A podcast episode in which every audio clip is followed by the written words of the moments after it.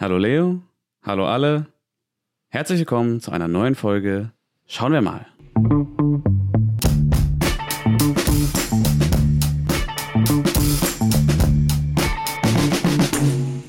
Was geht ab? Okay, du hast tatsächlich Bock. Der Sessel, in dem du da gerade sitzt, der macht das jetzt mit dir, oder? Ja, der macht das jetzt so ein bisschen laid back. Ich bin jetzt chillig, ich bin jetzt cool. Ja, aber so geht's mir auch. Also wenn, immer wenn wir bei dir die Aufnahme machen oder so und ich mich da so in den äh, Sessel fletzen kann, dann äh, bin ich sehr viel mehr.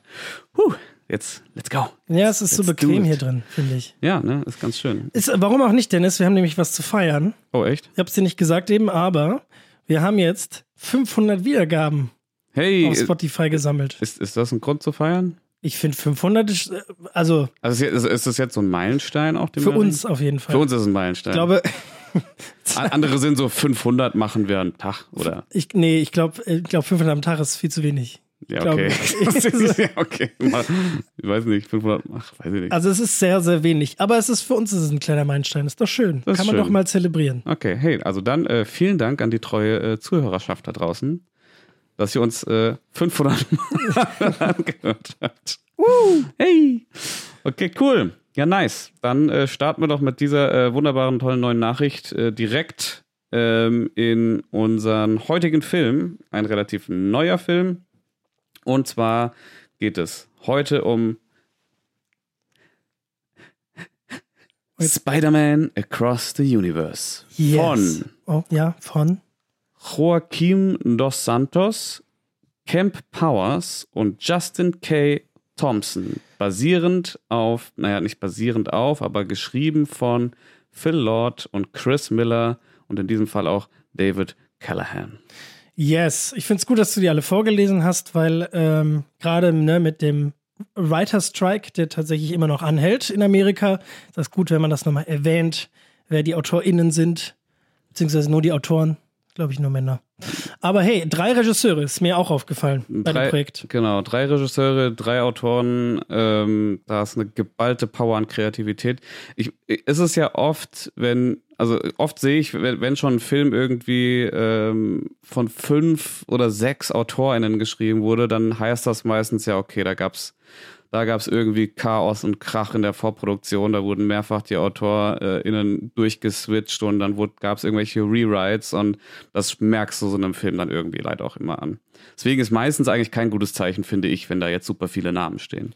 Ich finde hingegen bei diesem Film, bei diesem Film ist die, die geballte Kreativität, die sich äh, von allen Beteiligten in ein Filmkunstwerk entladen hat, einfach großartig aufgegangen. Ich habe es jetzt schon mal direkt gedroppt, aber ich, ich habe es sehr genossen. Ich, dann, ich, ich stelle jetzt einfach nochmal die Frage, damit du jetzt nochmal ein bisschen ausführen kannst. Leo, wie fandest du denn diesen Film? ähm, ich, war, ich war heute im Kino, du warst ja gestern. Mhm. Ähm, ich fand's mega. Wirklich. Also, ähm, man hat ja immer ein bisschen Angst bei zweiten Teilen. Äh, Gerade wenn der erste Teil so gut ist und dann ko kommt irgendwie der Matrix-Effekt und dann ist der zweite kann das nicht mehr erfüllen, was der erste macht, gibt's ja ganz häufig. Ähm, und ähm, der hier ist mindestens genauso gut wie der erste. Ähm, und macht das in Perfektion weiter, was der erste aufgebaut hat und finde ich teilweise noch besser. Weil wir haben einerseits ähm, einen Film, der extrem fast-paced ist. Also das ist ja Wahnsinn. Das ist Spider-Man für die TikTok-Generation äh, auf AD ADHS auf Steroide. Das ist wirklich, äh, es geht ja unfassbar schnell. Und dann, und dann aber die Momente, wo es wirklich drauf ankommt, die Momente mit Herz unserer Figuren, kriegen richtig viel Zeit. Ich weiß gar nicht, ob dir das aufgefallen ist, aber für einen Animationsfilm kriegen die ähm, kriegen die wahnsinnig viel Zeit und lange Dialoge und es wird sogar ausgespielt, wenn man das so sagen kann. Es wird natürlich ausanimiert, aber es ist wirklich, die kriegen ihre Momente und das macht's noch viel stärker alles. Also ähm, ich hatte meine sehr gute Zeit damit. Wie ging's dir denn mit dem Film? Das, das, was du gerade gesagt hast, spiegelt sich tatsächlich auch äh, in der Laufzeit des Films wieder. Es sind stolze 140 Minuten. Ja. Und es ist damit tatsächlich, ich weiß nicht, ob du es wusstest, der längste Animationsfilm, den es jemals gegeben hat. Echt? Ja. Ach krass. Er ist wahnsinnig lang. Ja, das stimmt. Er ist lang, ja. Aber, wie du schon sagst, er ist super fast-paced. Ähm, deswegen fühlt er sich nicht so an. Und das ist auch eigentlich fast mein einziger Kritikpunkt an diesem Film. Auf Dennis. Ja. Sind wir immer gleich. Komm, wenn du immer so überschwänglich bist, dann muss ich das Ganze erstmal so ein bisschen bremsen. Ne? Ich meine, weiß ja nicht. Also ich find's scheiße. nein, okay, ja, nein, erzähl. Nee, also das, das ist mir so ab der Hälfte des Films ist mir irgendwann so gegangen, dass ich so, Uh, also ist mir so richtig so irgendwie die Pumpe gegangen ist, weil ich dachte, boah, ey, du läufst gerade wirklich nonstop Marathon eigentlich. Und ja, es gibt diese ruhigen Momente und die sind dann auch schön ruhig und die sind auch lange erzählt. Aber teilweise war es dann bei mir so, dass ich schon Angst davor hatte, dass es gleich wieder Vollspeed weitergeht, so von 0 auf 100. Ähm, und das ist so eigentlich mein einziger Kritikpunkt, äh, dass es halt manchmal wirklich ziemlicher Overload ist. Also so, sowohl von, von der Geschwindigkeit des Filmes her, als auch von dem, was auf der Leinwand geboten wird an Schauwerten. Es ist ja, es ist ja so Wahnsinn. viel. Ja. Es ist so viel. Jeder Animationsstil einmal mit reingeworfen. Ah. Und ich finde, der Film nimmt einfach dieses, dieses Wort Multiverse sich zu Herzen. Das ist das, was, wo wir wieder, wenn wir den Marvel-Bezug mal nehmen, Multiverse of Madness, der Doctor Strange von letztem Jahr, Mm, vorletztem Jahr? Vorletztem Jahr? vorletztem Jahr, äh, überhaupt nicht macht. Ähm, und der Film hier hat, äh, da ist irgendwie, und hier noch eine Referenz und da noch das und guck mal und hier und so und da äh, noch mal das, vielleicht erinnerst du dich daran und hier und also wenn du wirklich aufmerksam, bei, äh, aufmerksam bist, dann siehst du sehr viele Dinge in diesem Film. Wenn du wirklich aufmerksam bist, kriegst du trotzdem nicht alle Referenzen mit Ja, diesem, das diesem glaub Film. ich auch, Das ja. geht gar nicht. Ja. Also es gibt, also wirklich, es geht überhaupt nicht, dass du alles begreifen kannst beim ersten Mal schauen. Du wirst es auch nicht beim zweiten, auch nicht beim dritten und definitiv auch nicht beim fünften Mal äh, alles begreifen, weil es gibt einfach Situationen und Beim Bilder. sechsten Mal, da schon. Dann Nee, nee, nee, gar nicht. Es sei denn, es sei denn, du schaust dir den Film irgendwie zu Hause an und drückst so alle zwei Sekunden auf Stopp. Weil es gibt so viele Bilder, die halt in irgendwelchen Actionsequenzen, ähm, die, die wirklich nur so ein paar Frames lang irgendwie stehen, die, die du gar nicht wahrnehmen kannst eigentlich so in diesem, in diesem äh, Fluss, die du wirklich nur erkennen kannst, wenn du das Bild anhältst. Auch Texttafeln. Ne? Ja, ja, absolut. Ich habe das auch so teilweise, dass je- irgendjemand sagt irgendein Wort, dann wird das so unten definiert, wie halt so in dieser Comic, in so einem Textbook, äh, in so einer Genauso so mit so einem Sternchen so einem quasi so. Das, genau. das ist die Bedeutung des Wortes quasi. Genau, und ich, du kannst das gar nicht Du lesen. kannst es gar nicht lesen. Es, es soll auch nicht, also du sollst es auch gar nicht lesen.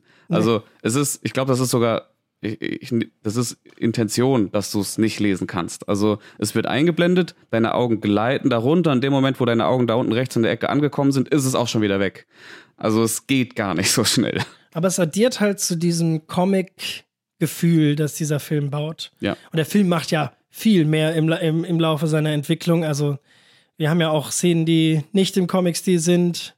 Wir haben eine Exkursion in alle möglichen Stile. Das können wir jetzt im spoilerfreien Teil noch nicht sagen, aber ähm, äh, es wird sehr bunt. Ja. Also Und, Multiversum wird hier groß geschrieben, Ja. äh, beziehungsweise eigentlich Spider-Versum. Spider-Verse. Das sagen sie, das sagt der Film zwischendurch. Ja, genau, der ist sagt so ein bisschen selbstreferenziell. So, ja, ich nenne das Spider-Verse. Das klingt ja scheiße. Ja, genau. also es ist sehr viel Meta-Humor auf jeden Fall in diesem Film. Und wie gesagt, den kannst du gar nicht alles begreifen. Äh, Ich bin, ich bin, es ist mir auch echt schwer gefallen, da mitzugehen. So, ich habe gerade noch über den einen Gag gelacht, da ist schon der nächste gekommen irgendwie. Und also es war, war sehr, sehr viel, aber wie gesagt, äh, es ist zwar ein Kritikpunkt von mir, dass es ein Ticken zu viel ist, aber ich würde sagen, für mich ist es gerade so an der Schwelle. Es ist so ein, ein Mühe drüber gegangen, so von dem, was, was geht und was nicht geht, wo es vielleicht ein bisschen zu viel wird.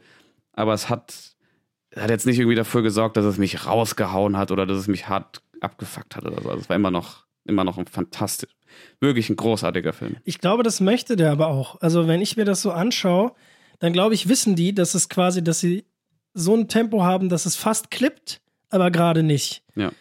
Also, ich glaube, für meine Oma wäre der Film nix. Kannst du ja mal probieren. ähm, ich meine, die Sehgewohnheiten werden ja allgemein schneller, aber ich glaube, wenn man eher auf so alte Western steht, dann, dann ist das nix für einen. Aber ähm, es ist, es macht schon wahnsinnig Spaß, finde ich. Und ähm, ich, äh, und äh, bei all dem und bei all diesem Abenteuerbombast nimmt er sich halt seine Figuren sehr zu Herzen trotzdem. Also ich habe du hast nie das Gefühl, haha, guck mal, äh, was für tolle Dinge wir tun können und wir vergessen eigentlich, worum es in der Story geht. Zumindest habe ich dieses Gefühl nicht bekommen. Ja. Also ich habe schon mal eine Kritik äh, irgendwo anders gelesen, wo es hieß, äh, es gibt halt so viele Figuren und es ist schade, dass sich nicht für alle so viel Zeit genommen wird. Und da muss ich sagen, jein, ähm, es, es sind ganz klar, also unsere Hauptfiguren, eigentlich gibt es zwei Hauptfiguren dieses ja, der Mal. Film, das wollte ich gerade sagen, ist quasi, ist, aus einer wurden zwei jetzt in diesem Film. Genau, und die sind ganz klar definiert. Und das ist fantastisch und für die wird sich mega, mega, mega viel Zeit genommen. Und für die Charaktere, die für die, für die Nebencharaktere, die für unsere Hauptfiguren wichtig sind, wird sich meiner Meinung nach genau die richtige Menge an Zeit genommen, um die äh, einzuführen, zu entwickeln und äh, darzustellen. Und für alle anderen Charaktere, es gibt um die, ich habe es gelesen, 240 Charaktere. es ist Film. schon Wahnsinn. Vor allem, dann wird im dritten Akt werden immer noch irgendwelche Figuren eingeführt. Noch, und nochmal kurz hier so. Ja, ja. Der, und das, ja, führt mich ja auch dazu, dass ähm, ich weiß gar nicht, ob ich das jetzt im spoilerfreien Teil. Doch, äh, ich kann es mal auf jeden Fall andeuten. Ich habe in meinem, ich weiß nicht, ob es dir so ging, aber ich habe in meinem Kopf, während ich geschaut habe, das ist so ein bisschen eine Krankheit mittlerweile, ähm, ich habe, dass ich quasi während dem Film schon überlege, an welcher Stelle wir gerade in der Geschichte sind. Ja, ich auch. Und ähm, äh, bei dem Film tatsächlich hat sich mir so ab der Hälfte etwas aufgedrängt, was sich dann auch bewahrheitet hat. Du wirst, du weißt es schon, aber lass uns das erst einen spoilerfreien Teil sagen, weil der Film hat, ähm, hat eine etwas andere Struktur als vielleicht ein herkömmlicher Film, aber das hat auch einen Grund und den sagen wir direkt als erstes im Spoiler, im Spoiler-Talk. Wegen mir, also weil das, das Ding ist, ich glaube, ich weiß, ich bin mir ziemlich sicher, dass ich weiß, worauf du hinaus willst. Und ähm, ich wusste diese Sache schon, bevor ich den äh, Film gesehen ah, habe. War das schon bekannt? Das war bekannt. Aber dann, dann kann man es sagen. Genau, die sagen. ich würde sagen, lass mal eine, eine minimale Spoilerwarnung aussprechen. Wirklich nur eine minimale, weil im Grunde ist es bekannt. Also sie haben damit sogar schon beworben. Nur viele wussten es irgendwie trotzdem nicht. Okay, dann jetzt die minimale Spoilerwarnung. Achtung. Minimale Spoilerwarnung. Ey, du kannst das ja jetzt auch. Ich habe mich hab trainiert, ich habe geübt. okay. Ähm, es ist nur der erste Teil. Ähm, also, also, oder, der erste Teil von einem wie viele? Double Feature. Zwei, okay, zwei, zwei ja. Also, also so fühlt es sich auch an, genau, aber. Genau, es soll am Ende, also ich zumindest, ich glaube, es soll eine Trilogie werden. Das heißt, wir haben jetzt gerade den zweiten Teil dieser Trilogie gesehen und es wird nächstes Jahr der dritte Teil. Sie rauskommen. machen den Fluch der Karibik-Move quasi. Genau, es ist genauso ja. wie bei Fluch der Karibik. Ja. Hat sich da ja, finde ich, gut bewährt, meiner ja. Meinung nach. Also, und das, das merkt man auch irgendwann, weil irgendwann so im Film, und du denkst, krass, das ja, passiert jetzt schon sehr viel. In dem Film passiert ja wahnsinnig viel Handlung. Ähm, fragst du, okay, wie wollt ihr denn das jetzt noch alles abrappen? Ich habe so ab der Hälfte irgendwann einen Moment, irgendwie verstehe ich nicht mehr genau, wie ihr das alles jetzt noch zusammenkriegen wollt. Und sie tun es dann auch ja nicht. Es ist ja, ja quasi nur. Gibt einen Cliffhanger. Ja. Wir enden sozusagen im Midpoint der der großen Geschichte. Genau, da wollte ich sowieso dann später noch drauf äh, hinaus, aber ähm, eine Sache noch zu dem, zu der Tatsache, dass es eigentlich der, der erste Teil von einem, beziehungsweise der zweite Teil von der Trilogie ist ähm, und das viele nicht wussten. Ich saß halt im Kino, ich wusste das, das Kino war voll ähm, und scheinbar wussten es 99 Prozent der Leute in diesem Kinosaal nicht, weil der Film endet und das ganze Kino war wirklich so, Nein, was? Hä, na Gott, nein. Also wirklich richtig lange auch. Also sie alle angefangen zu quatschen und so, dann wird halt schwarz und dann steht halt to be continued und dann wird da durcheinander geprabbelt und boah, alle so, oh Gott, was hat das zu bedeuten und nein und aber was ist denn jetzt mit dem und mm. Also so richtig eskaliert auf einmal die Situation. Ich habe da vorne gesessen und ich habe, oh, ich habe wie so ein abgegrinst. Ich dachte, also dachte, äh, ich war auch mit ungefähr fünf Leuten im Kino maximal. Also ich war alleine, aber es waren noch ungefähr vier weitere. War nicht so voll bei dir? Es war jetzt eine Nachmittagsvorstellung. Ach, stimmt, ja, okay. Ähm, aber ähm, äh, die, die waren auch nicht entrüstet, äh, überrascht. Also es hat, hat man, das hat man gehört quasi. Hörbar überrascht waren sie davon, dass das jetzt noch nicht vorbei ist. Ich finde, also man merkt schon, wie dann die Endszene inszeniert ist. Ah, okay, das ist das Ende des Films, aber ähm, ja, aber ne, ich meine, die Reaktion zeigt ja schon, dass es trotzdem ein guter Cliffhanger ist, dass ja, gut gemacht absolut. ist, weil wenn, weil wenn erst wenn du so ähm, so so drinne bist in der Story und bei den Charakteren, dass es dich wirklich stört, dass es jetzt vorbei ist, dass du wissen willst, wie es mit diesen Figuren weitergeht, dann erst hast du ja so eine Reaktion.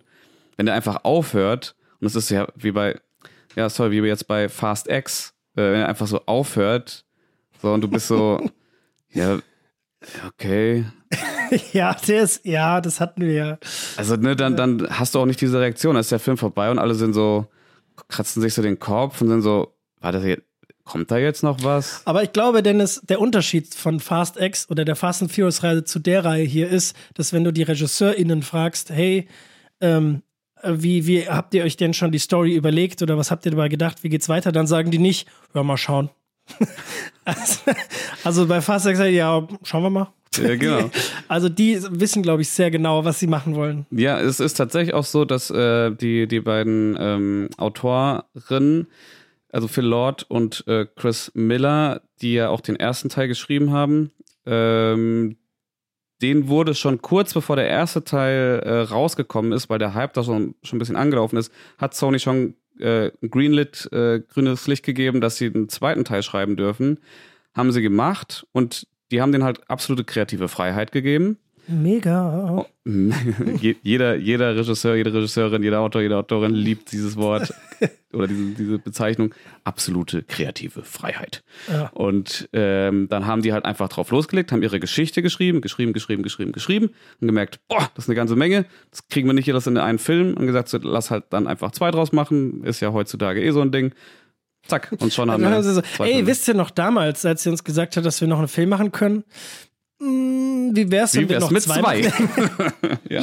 Aber ich freue mich drauf, ohne Scheiß. Also ja. ich bin, ich ähm, freue mich richtig doll. Soll im März nächsten Jahres rauskommen. Echt im März schon? Ja. Boah, geil, ne? Nice. Jo, und äh, ich glaube, jetzt wäre es auch langsam Zeit äh, für den Spoiler-Talk. Kurzzusammenfassung noch. Ach, die Kurzzusammenfassung. Mach ich die? Ja, mach du mal. Wobei, dann wird die ja nicht so kurz, ne? Ich versuch's schnell, ich versuch's kurz, okay? okay, okay. Wieder mal. Ich, ich, ich gucke guck auf die Uhr, ab jetzt. Also, Miles Morales, die Hauptfigur vom ersten Teil, äh, lebt äh, nach wie vor in Manhattan und ist jetzt mittlerweile seit 16 Monaten Spider-Man. Hat die ganzen üblichen Struggle, die Peter Parker äh, auch immer in seiner Spider-Man-Zeit äh, hat oder hatte quasi, äh, kommt mit der Schule nicht mehr hinterher, kriegt Termine nicht mehr eingehalten, macht seine, äh, macht seine Familie sauer, etc. etc. Ähm, genau, und jedenfalls, ähm, warte mal, wie geht's denn weiter?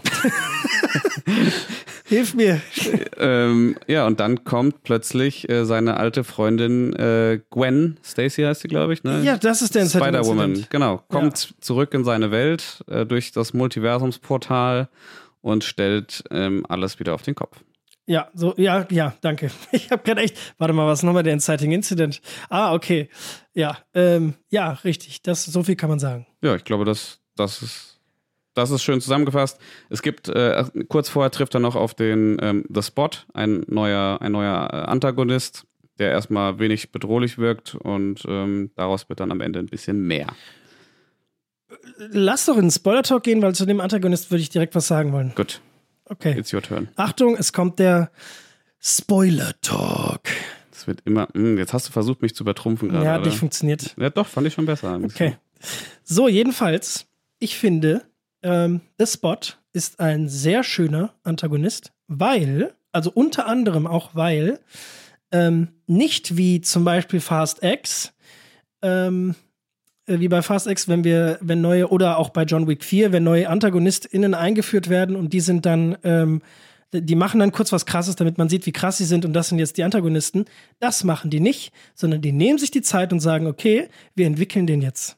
Und der kriegt jetzt die Screentime, um sich dahin zu entwickeln, zu dem zu entwickeln, der er ist. Weil der ist am Anfang nämlich ein Lulatsch. Das ist eine richtige, das richtige Witzfigur. Und er ist auch lustig. Ja, genau. Das ist ja. wirklich witzig. Und am Ende ist er ziemlich terrifying. Ja. Das ist krass. Und das, äh, das Ding ist auch, die, ähm, die Autoren, die wollten den auch erst gar nicht als Bösewicht haben. Also der wurde den vom Produzenten äh, vorgeschlagen so hier, wie wär's denn mit dem? Und dann haben die gesagt, nee, wie wär's denn nicht mit dem? Und, und dann haben sie halt irgendwie, ich weiß nicht, im Prozess des Schreibens wahrscheinlich viel drüber nachgedacht, was man mit dem alles machen kann und dass er halt die Möglichkeit bietet, das Multiversum zu öffnen und da durchzureisen. Und dann haben sie irgendwann gesagt, okay, dann ist das wahrscheinlich doch the way to go für uns jetzt. Ja, da können wir direkt rein. Also Spider-Man Miles, Miles Morales ist unterwegs. Ähm, muss irgendwie in die Schule, keine Ahnung, und trifft dann eben auf The Spot. Das Was ist, du bist schon, du hast eine, eine wichtige, einen wichtigen ah, Teil ich übersprungen. Die Eröffnungssequenz übersprungen. Wir haben die Eröffnungs eine sehr lange Eröffnungssequenz, Verzeiht die auch extrem mir. wichtig ist. Ja, absolut. Ähm, und zwar geht es äh, im gesamten Anfangsteil dieses Films um Gwen. Gwen Stacy, äh, äh, alias äh, Spider-Woman. Ähm, ihre ganze Storyline wird eingeführt. Wie geht es ihr nach den Ereignissen vom ersten Teil? Ähm, und wie kommt sie überhaupt dahin, wo wir jetzt gerade sind?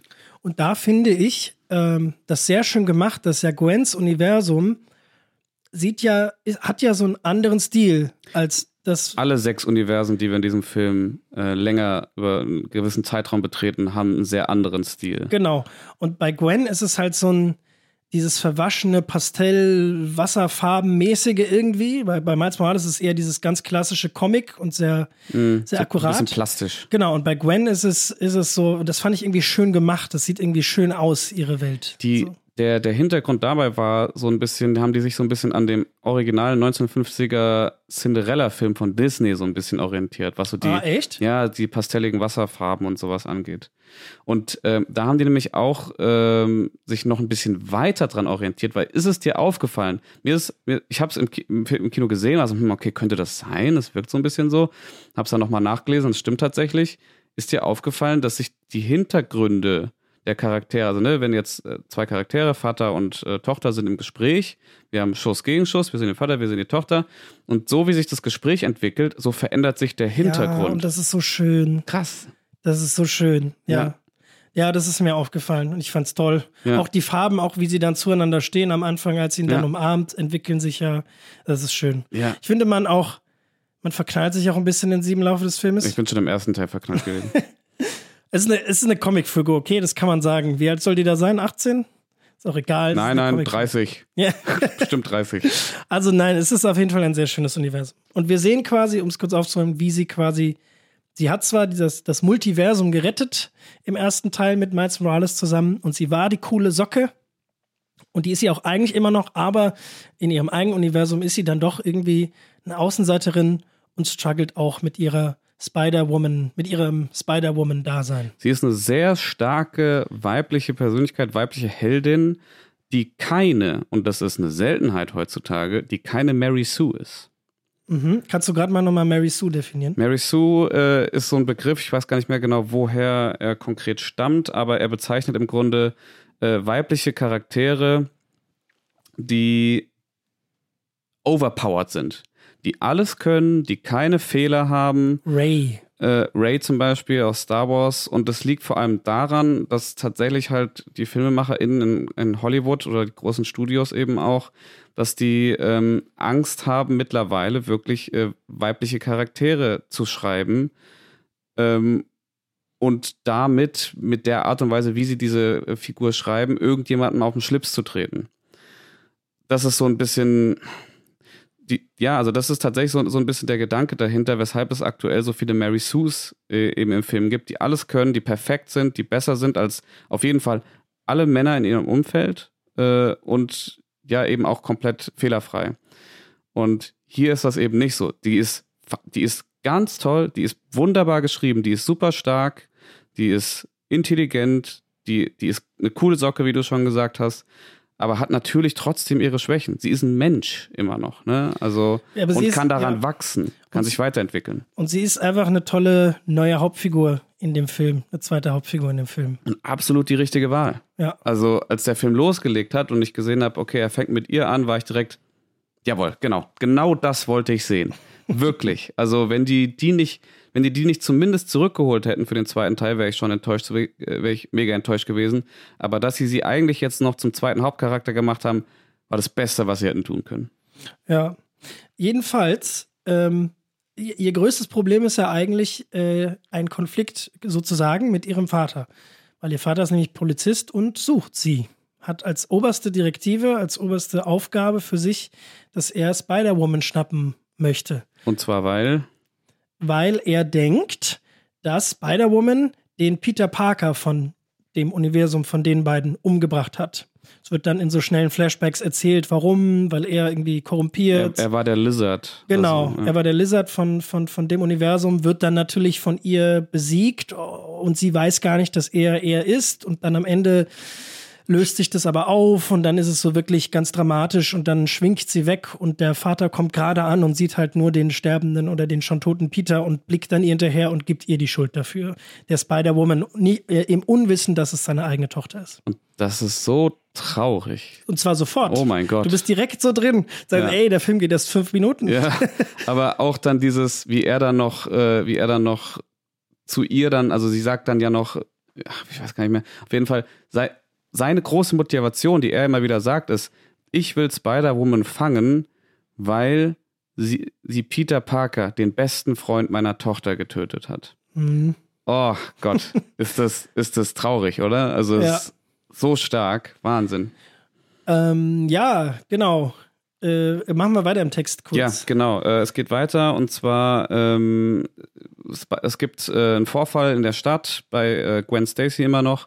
Äh, und zwar ist Vulture äh, aufgetaucht, einer der, der Bad Guys äh, von Spider-Man, auch aus einem anderen Universum. Aus dem Da Vinci aus, aus dem Universum. Leonardo da Vinci-Universum. Auch eine nette Idee.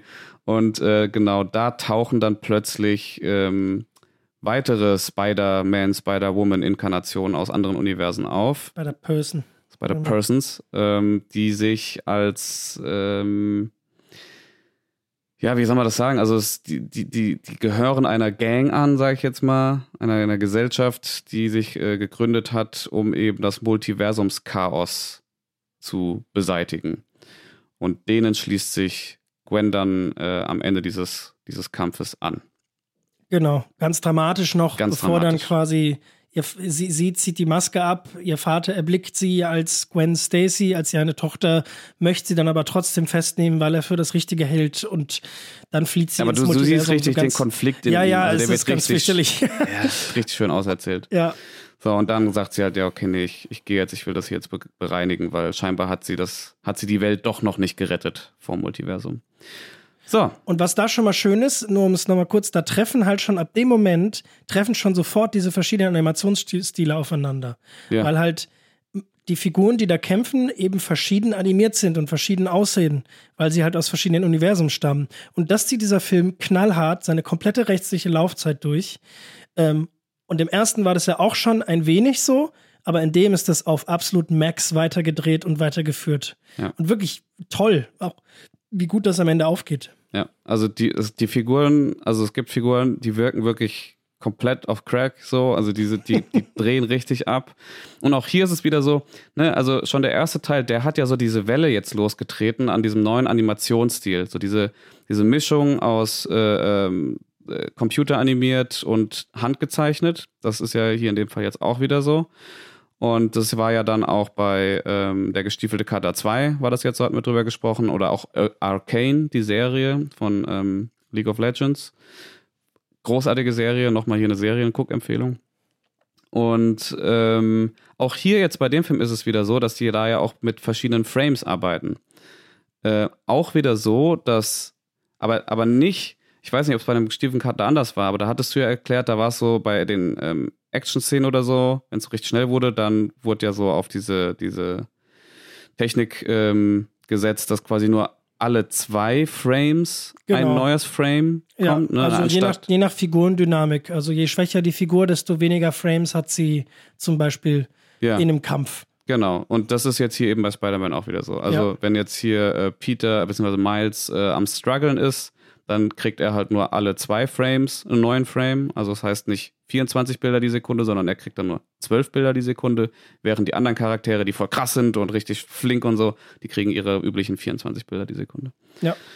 Ähm, aber auch da ist es, glaube ich, kommt auch ganz auf den jeweiligen äh, Comic-Stil an, äh, ob von der Figur, wo, bei der wir gerade sind, aus welcher Welt auch immer die gerade kommt. Es gibt aber auch eine Figur, die sich in ihrem Animationsstil verändert, nämlich unser, Antagonist über den Lauf des Films hinweg.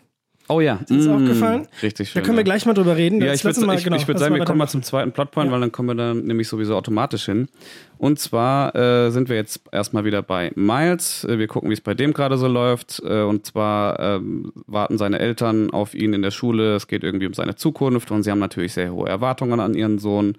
Und er struggelt auch so ein bisschen damit, dass er diese Erwartungen seiner Eltern einfach nicht erfüllen kann, weil er hat dieses klassische Spider-Man-Problem. Er kriegt sein Privatleben und die Rettung der Welt nicht unter einen Hut. Ist ein Klassiker, funktioniert aber immer wieder richtig gut. Ja, immer wieder, wird immer wieder aufgegriffen, funktioniert aber auch wieder, ja, wie du schon sagst, immer wieder gut. Und dieses Mal wird äh, eben diese, diese, diese geschichtliche Thematik eben auch genutzt, um eben unseren neuen Antagonisten einzuführen, namens The Spot, der im ersten Moment, wo der eingeführt wird, dachte ich erstmal so, ja, das ist so ein, ja, und es wird ja dann auch sogar noch ein Witz drüber gemacht. Ich dachte erstmal, okay, es ist halt ein Villain of the Week. Ja, genau, stimmt. Ne? Ja. Also es ist ja oft so, dass, dass gerade so Superheldenfilme oder auch James Bond-Filme sind ja auch prädestiniert für, am Anfang erstmal einen Bösewicht äh, irgendwie einführen, der muss dann besiegt werden, um so ein bisschen zu zeigen, was unser Superheld gerade alles kann und was er nicht kann, um schon mal eben so eine Actionsequenz auch am Anfang zu haben, um sich in den Film reinzuziehen. Und dann geht's richtig los. Und dann geht's richtig los und dann erst kommt irgendwann der richtige Antagonist. Genau, ja. So, und hier wirkt es halt genau so. Da ist dieser Bösewicht, der ein richtiger Trottel ist, Der ist der es nicht schafft, so ein ATM irgendwie auszurauben. Er ist witzig, er ist richtig witzig. Von Jason Schwartzman wird er gesprochen im Ah, Original. echt? Ach, ja, schön. Deswegen ist er so witzig. ähm, Der ist auch am Anfang so richtig unbösewicht, also unvillenesk. Ja, ja, also er ist so, äh, er ist irgendwie in so einem Kiosk und äh, will diesen ATM ausraufen, diesen Und ATM. Und ist so, hin. ja, lass mich mal kurz, warte mal ganz kurz, ich muss hier nochmal kurz, ah, Mist und so und kriegt das gar nicht hin. er, Also er sein- kommt halt mit seiner Superkraft, diese Portale, ja. kommt er halt so gar nicht klar. ja. Ja. Also er kann ja Portale aufmachen und dann quasi einfach alles entweder da durchschicken oder mit Portalen kann Ja. er alles Mögliche machen. Ja, genau. Und die ja, hat er So. halt nicht im Griff. Und was ist die äh, zeichnerische äh, oder gestalterische Besonderheit des Bösewichts? Ähm, genau, er ist, ähm, das wird nach hinten hin eben entwickelt sich das. Er ist eher ähm, gezeichnet, also so Bleistiftmäßig. Also so. Gibt es da einen Begriff für? Also wahrscheinlich hat das jeder schon mal gesehen, wenn so ein, wenn so ein Comiczeichner oder generell ähm, Leute, die zeichnen, wenn die halt eine Figur oder einen Menschen malen, dann malen die ja vorher ähm, so geometrische Formen. So, ne, Kreise für den Kopf. Und die Gelenke so. die Gelenke so, mit, ja. mit Quadraten oder sowas. Ähm, äh, äh, ähm, ja. Ein Sketch. Ein Sketch, genau. Vielleicht. Also einfach nur so eine Art Blaupause tatsächlich für den Charakter, der dann erst daraus werden soll. So ist der gezeichnet. Der ist weiß mit diesen äh, äh, geometrischen Bleistiftzeichnungen in ihm drinne und dann halt diese tintenartigen Flecken überall auf seinem Körper. Und wir haben es ja schon gesagt, er wird im Endeffekt zum Main Villain von auch, äh, also es wird definitiv der Main Villain von den zwei Teilen sein. Er wird zum Main Villain von diesem Film. Ähm, und je mehr, je stärker er wird, desto abstrakt, also es ist ganz interessant, weil desto, desto abstrakter wird seine Animation, aber weniger, ähm, also ähm, also weniger verspielt, sondern quasi am Ende ist er eigentlich nur noch wie so ein Umriss dick gezeichnet mit so mit so einem schwarzen äh, äh, schwarz ausgefüllt mit so drei Kreisen drin und sieht total gruselig aus. Am Ende wie der Slenderman fast. Ja, stimmt, stimmt. So entwickelt er sich halt. Also es wird immer abstrakter sozusagen. Also die Entwicklung wird hier ja auch nochmal auf ein neues Level gehoben, in dem halt sich tatsächlich auch das Character Design entwickelt. mhm. wie du schon gesagt hast, ne? fängt mit einer Bleistiftzeichnung an, bis hin dann zu einem fertigen, full-flashed äh, Supervillain Ja. irgendwie so. Also es ist ganz toll gemacht. Ja, also das ist auf jeden Fall ähm, der zweite Punkt. Wir werden, wir kriegen den, den ähm, Bad Guy eingeführt. Den wir, macht Miles Morales erstmal schnell platt. den macht er schnell platt, weil er ist ja aktuell noch keine große Bedrohung.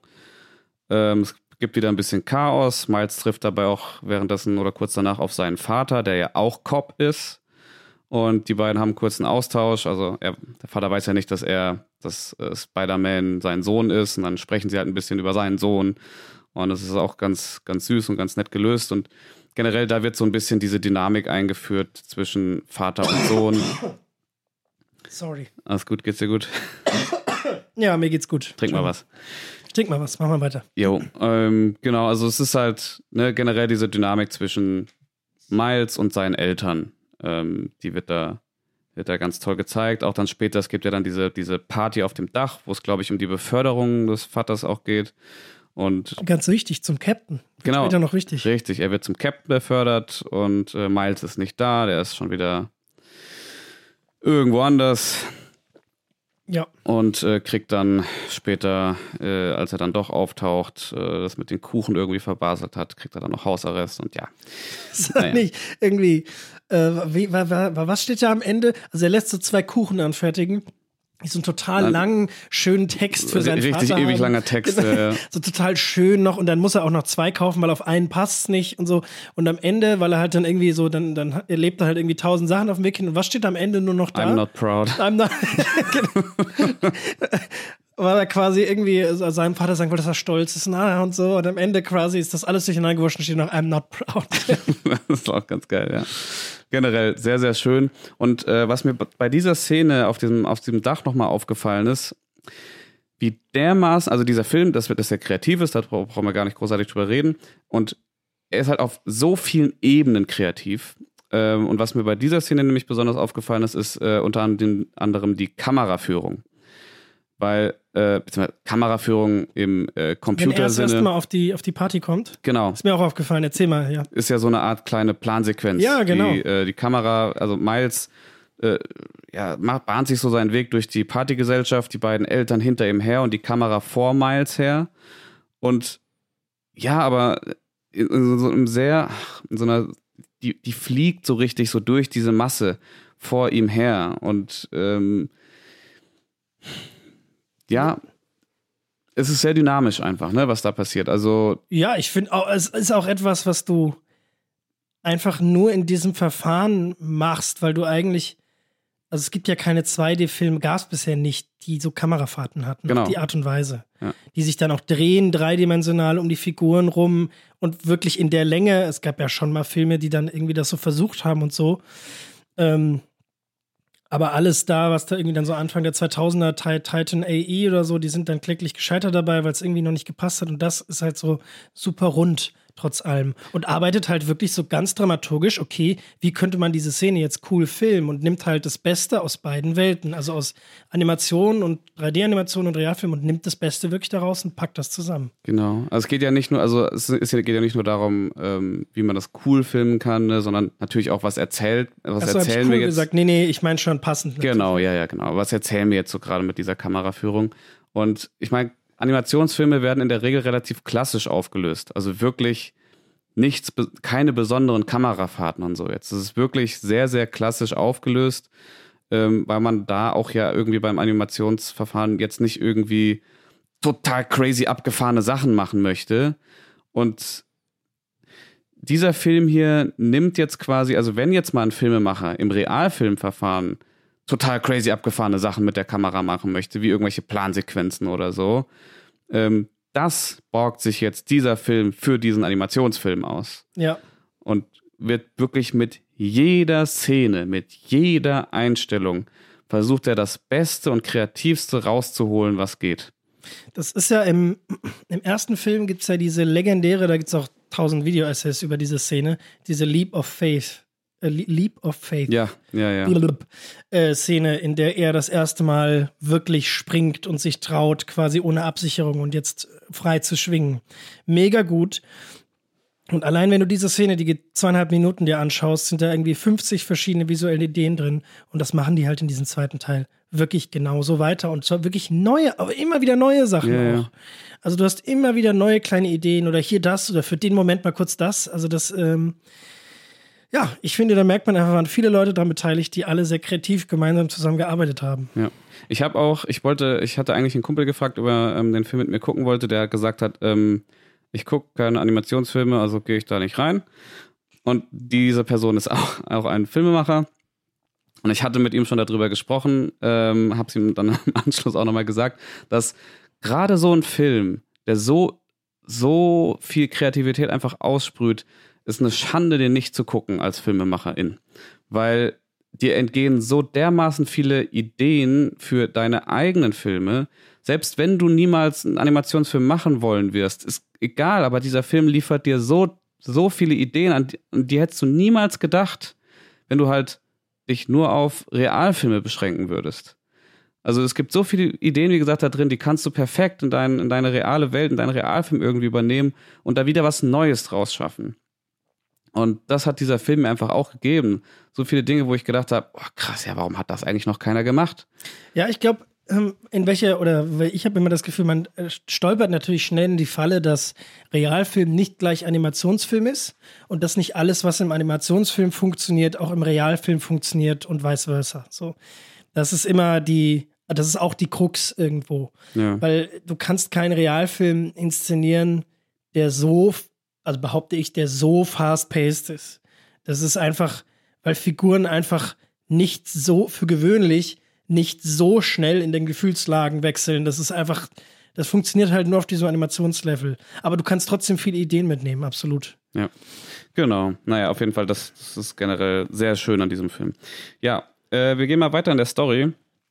Ähm, Gwen taucht nämlich wieder auf und äh, er und, also Miles und Gwen haben eine schöne gemeinsame Zeit. Sie haben sich ja beide auch ein bisschen vermisst, düsen so durch die Stadt. Ein bisschen verliebt. Ein bisschen, bisschen verliebt auch. Dann gab es ja diese ganz schöne Szene, wie die da auf dem Hochhaus sitzen, beziehungsweise kopfüber an dem Wasserspeier irgendwie, glaube ich, äh, sitzen sie da auf diesem Vorsprung. Ist auch schön, weil die Szene so ganz typisch gefilmt ist, aber der Genau. Horizont ist falsch rum. Genau, die, die Szene, das ist doch so, so eine schöne Idee. Und die Haare stehen halt Ja. so von ihr, äh, hängen halt nach unten. Ja, so, so eine Szene kannst du halt nur filmen, wenn du halt Figuren hast, die sowas können und dann nutzt es halt auch. Und dann zeig halt auch, was sie können. Nämlich einfach in so einer ein, simplen Szene. Die sitzen nebeneinander, Kopf über halt, aber die Szene ist richtig rum gefilmt, sodass, wie du gesagt hast, der Horizont falsch rum ist. Und das ist, ist doch toll. So einfach, so Ja, ein- schön. einfach schön. Auch, auch das ist wieder eine schöne visuelle Idee, ähm, wie du halt quasi eine visuelle Idee mit den Möglichkeiten deiner Charaktere verknüpfen kannst, um so ein bisschen zu zeigen, was können die eigentlich ohne jetzt wirklich darauf eingehen zu müssen, dass einer sagt, guck mal, was ich kann.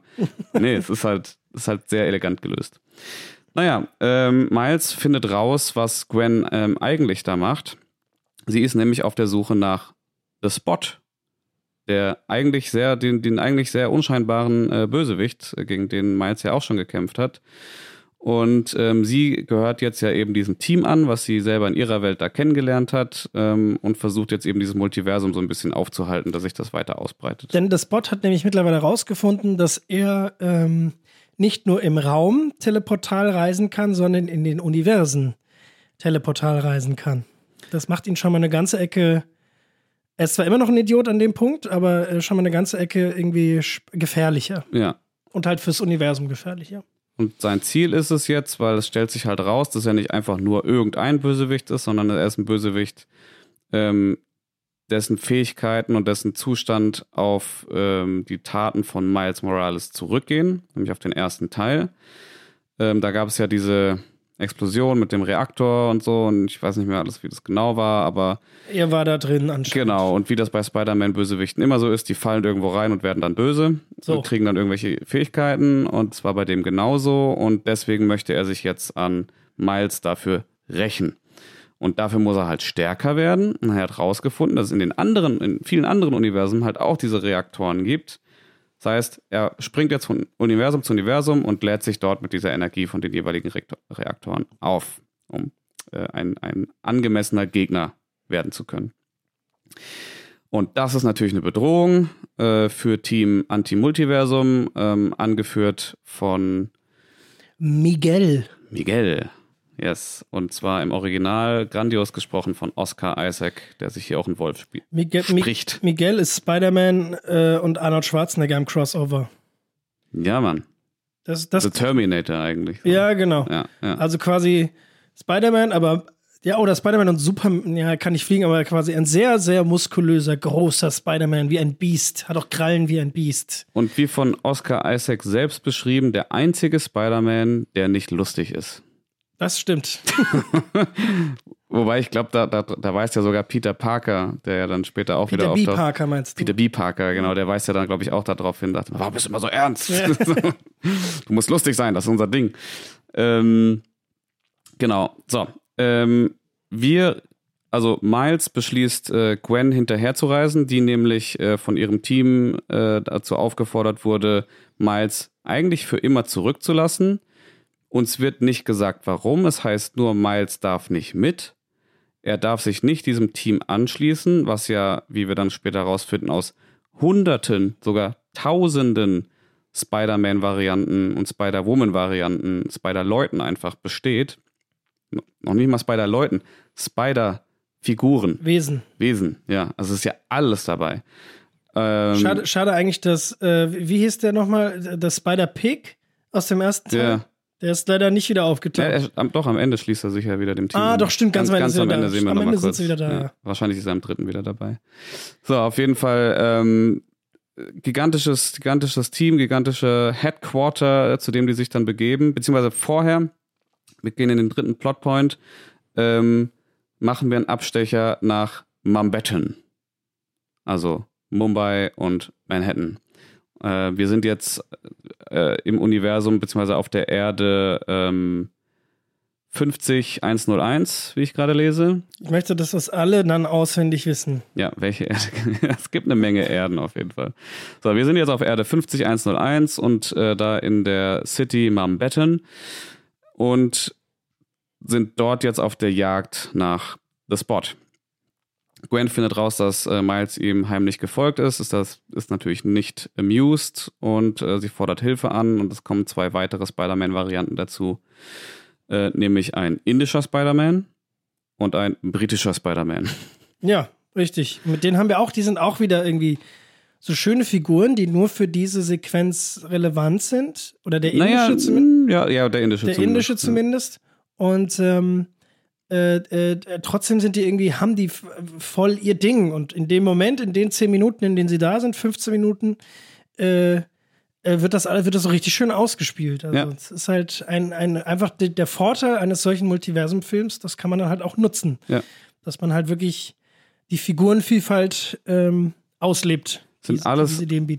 Alles krasse, krasse Figuren, tolle Figuren, interessante Figuren und witzig, wie die miteinander einfach interagieren und funktionieren. Und der Film spielt ja auch damit. Du hast dann immer dieses Schöne irgendwie, dass du dann plötzlich seinen Vater siehst und der ist dann halt irgendwie Ja. eigentlich quasi Miles Vater, aber als Sikh quasi äh, mit Turban und so. Das, äh, Nee, nee, nee, genau, also der, das ist ja nicht sein Vater, das ist ja der Vater von seiner Freundin.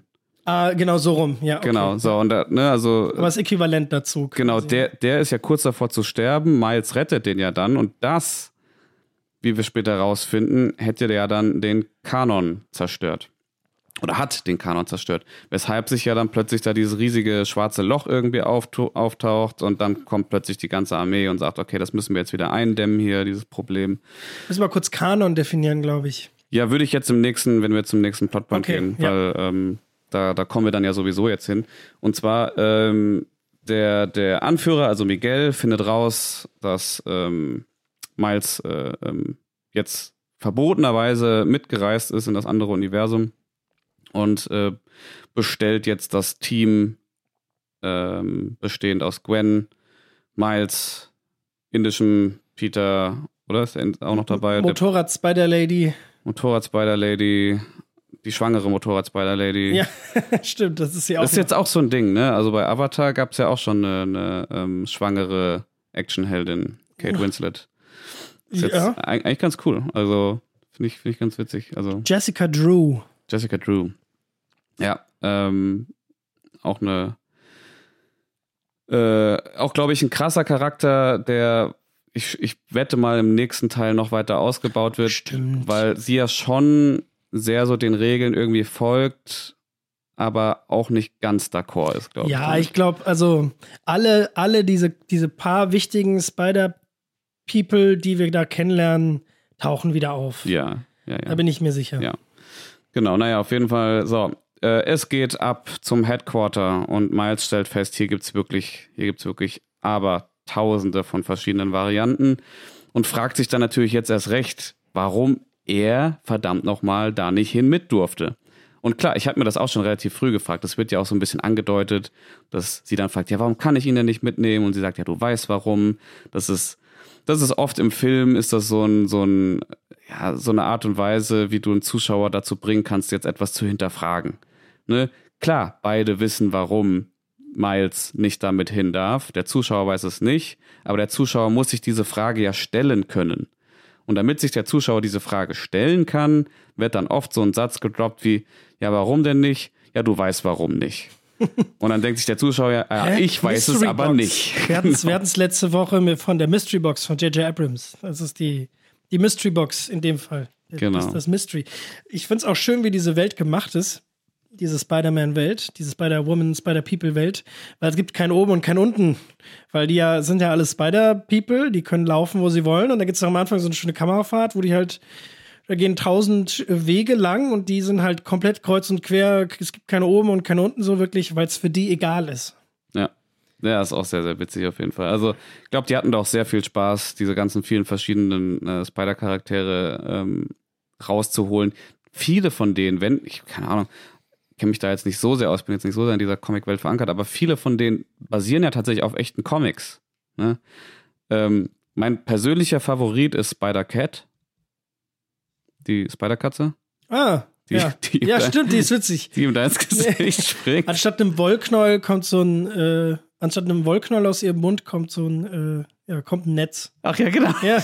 Das, das war so geil. Das ganze Kino hat, äh, hat sich nicht mehr eingekriegt. Das war so geil. Kommt so angesprungen, so ein richtiger Katzenmanier, zerkratzt ihm das Gesicht und kotzt ihm dann so ein Netz ins Gesicht. das ist richtig witzig. Äh, Spider, Spider Rex gibt's ja auch noch. Oh Gott, äh, stimmt, das ist das, wo auch noch sagt, so, sag mal, was geht denn jetzt hier ab? Oder irgendwie, äh, jetzt wird's aber ziemlich verrückt und in dem Moment so zack, kommt plötzlich so ein Spider T-Rex von der Seite. Ja, richtig absurd. Also super witzig auf jeden Fall. Ähm, hatte meinen großen Spaß mit dieser gesamten Sequenz und dieser ganzen Welt, wo die da waren. Da lernen sie ja dann äh, jetzt tatsächlich mal Miguel kennen, den äh, schlecht gelauntesten und unlustigsten Spider-Man, den es jemals gegeben hat. Und den Anführer der Spider-Welt. Genau, richtig. Und er erklärt uns jetzt erstmal, was eigentlich Sache ist, warum das Spot so ein Riesenproblem ist. Ähm, und wie generell das Multiversum jetzt funktioniert, warum das alles problematisch ist, weil ja jeder, jede Spider-Man-Inkarnation ähm, eine Geschichte zu erfüllen hat, einen Kanon hat. Das finde ich, ich weiß nicht, ob es Intention war, ich nehme es mal an, aber das finde ich einen witzigen, eine generell, es ist ja nicht nur ein Meta-Gag, es ist eine komplette Meta-Struktur, die hier aufgebaut wird, mit dem Kanon. Ja, Das ist ja Kanon, ist ja also für die, Kanon. Genau, für die Leute, die nicht wissen, was Kanon ist, Kanon ist äh, im Grunde bei einer ähm, mehrere Geschichten umfassende Storyline, ähm, ist Kanon all das, was quasi approved ist, ähm, welche Geschichten tatsächlich zum, zu der großen Welt dazugehören. Von den offiziellen, Von den offiziellen- äh, Schöpfern, SchöpferInnen. Abgenommen Wie sozusagen. auch immer, genau. Genau, Es also- gibt ja bei Star Wars ganz viel Fanfiction. Ja. Oder es gibt irgendwelche Spiele, die von irgendwelchen Randentwicklern gemacht wurden, wo dann zum Beispiel George Lucas ähm, gesagt hat, das ist nicht Kanon, das, das ist nicht quasi Teil der offiziellen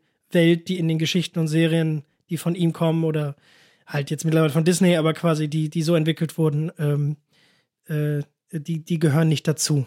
Ja.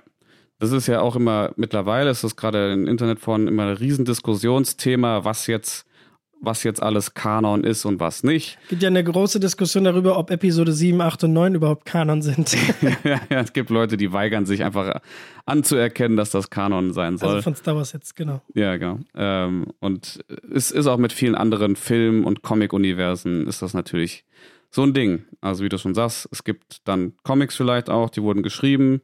Damit waren dann aber die Originalschöpfer nicht einverstanden, haben gesagt, gut, da gehört das halt jetzt nicht zum Kanon. Ähm, ja. Und das ist eben so ein Ding. Und hier wird jetzt eben das Thema Kanon wird halt tatsächlich jetzt auf diese, auf diese Welt und diese Struktur übertragen. Kanon ist das, was in jeder Spider-Welt passieren soll. Nämlich tragische Tode von, von Onkel Ben, der auf jeden Fall immer sterben muss. Es stirbt immer ein Onkel, eine Onkelfigur oder so. Und Ja. es stirbt immer, und das ist das, der Knackpunkt dann im Film, es stirbt immer ein nahe, äh, ein Verwandter oder zumindest der, der Spider-Person Ein nahe, nahestehender. nahestehender ähm, Officer, beziehungsweise ein Captain. Captain ist das Stichwort. Ja. Und wer gut aufgepasst hat in der Folge, denkt, Moment mal. Moment mal ganz kurz. Captain, das sagt mir noch was. Ach, Moment mal. Soll nicht mal. Jack Sparrow? Genau, richtig. Äh, nein, soll nicht, soll nicht Miles Vater jetzt zum Captain befördert werden? Genau, das ist das Ding. Das heißt, sie verlangen jetzt, er, also Miguel und alle anderen auch, verlangen von Miles, dass er das Unausweichliche oder das, wie sie denken, Unausweichliche, nämlich, dass sein Vater als Captain in der nächsten Zeit irgendwann stirbt, dass er das akzeptiert, weil das gehört zu der Geschichte jeder Spider-Figur einfach dazu. Ja, und das ist eine richtig schön, ein richtig schöner Konflikt. Ein ganz klassischer eigentlich, aber sehr toll und schön funktionierender Konflikt, ähm, den ja Gwen auch hat. Miles spricht ja. sie ja dann sogar darauf an, sagt sie, lässt du deinen Vater jetzt auch einfach draufgehen? Und sie sagt halt, ja. Das fand ich krass. Ja. Ja, fand ich, ja. Auch, auch hier Peter B. Parker, also der, der, der mhm. Mentor aus dem ersten Teil, der eigentlich so Spider-Man, wie er sein soll, aber dann halt nicht mehr, weil er alt ist und irgendwie nicht glücklich und so. Der ist jetzt auch, das fand ich schön, der ist ja jetzt ganz glücklich in dem Film. Ähm, auch der sagt ja, ja, das muss halt so sein. Genau, und äh, das will Miles natürlich nicht zulassen, in guter Heldenmanier, beziehungsweise ein bisschen, ich hatte zwischendurch mal so den Eindruck, wird er jetzt gerade hier zum Anti-Helden? Wird er jetzt, wird Miles jetzt gerade zum Bösen, weil er sich wehrt? Echt? Das Gefühl hatte ich nie. Ja, aber. Ja. Ich hatte das Gefühl, er ist der Einzige, der, der klar die denkt. Meinung, der die Meinung von ja. Miguel nicht akzeptieren will. Ja, ja, aber das Ding ist, weißt du, weil es wird ja dann noch erklärt, Miguel, also kurz danach erklärt ihm ja Miguel, dass er ja die, die, ähm, Ursprungsanomalie überhaupt erst ist. Also deswegen durfte Miles ja da auch nicht hin, weil er ist ja überhaupt schuld an dem Ganzen, weil, ähm, wie war das? In, in einer anderen Welt, nee, der Spider-Man in Miles Welt ist gestorben, weil der Spider-Man Miles gerettet hat.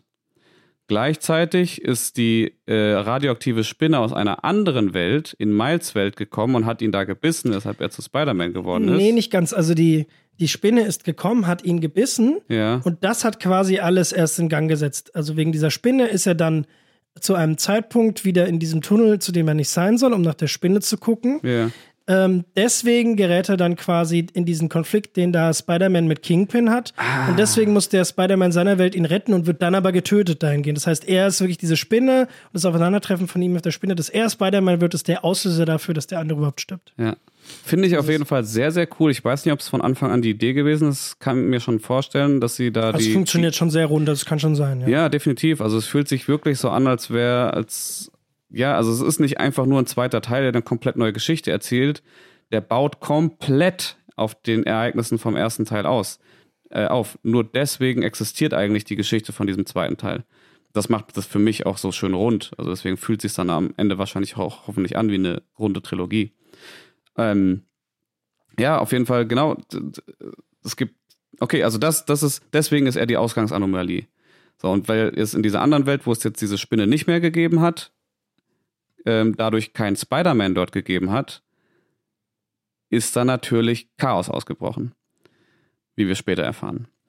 Ja, und äh, genau, so, und das erklärt der Miguel und das klingt eigentlich sehr rational. Ne? Also deswegen, auch Miguel ist ja irgendwie ein Antagonist jetzt äh, in dem Fall, weil er gegen unseren, äh, unseren Spider-Man ist, gegen Miles, ähm, will das Ganze verhindern, dass er seinen Vater retten kann.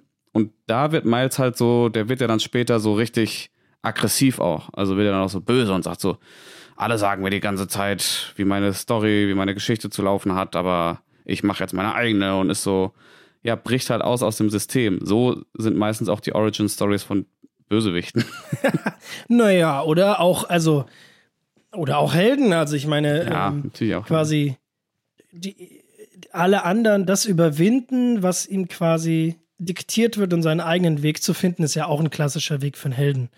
Ähm, und an der Stelle ist es ja so, dass er im ersten Teil, das fand ich ganz schön, im ersten Teil muss er noch verstehen, muss er das noch verstehen, was ihm alle sagen die ganze Zeit?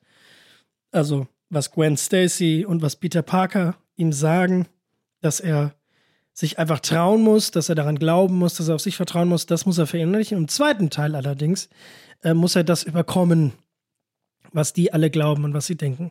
Fand ich ganz, ganz schön eigentlich. Mhm. Bin mal gespannt, wie sich das jetzt im dritten Teil ausspielt dann.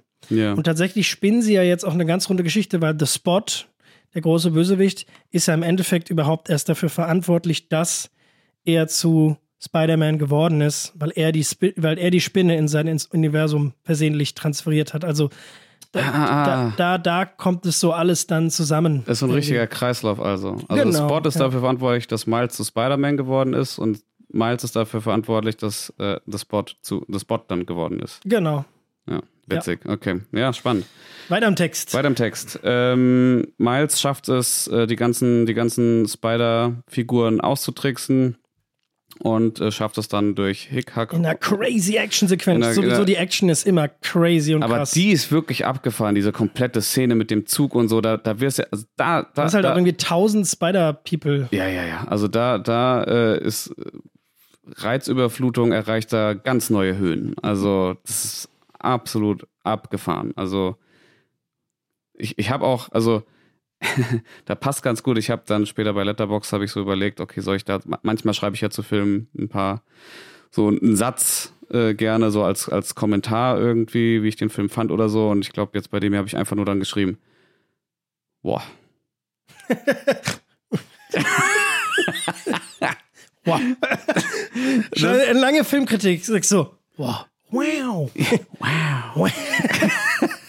ja, das war so, das, ich bin aus dem Kino rausgegangen, bin halt nach Hause gelaufen, war so, boah.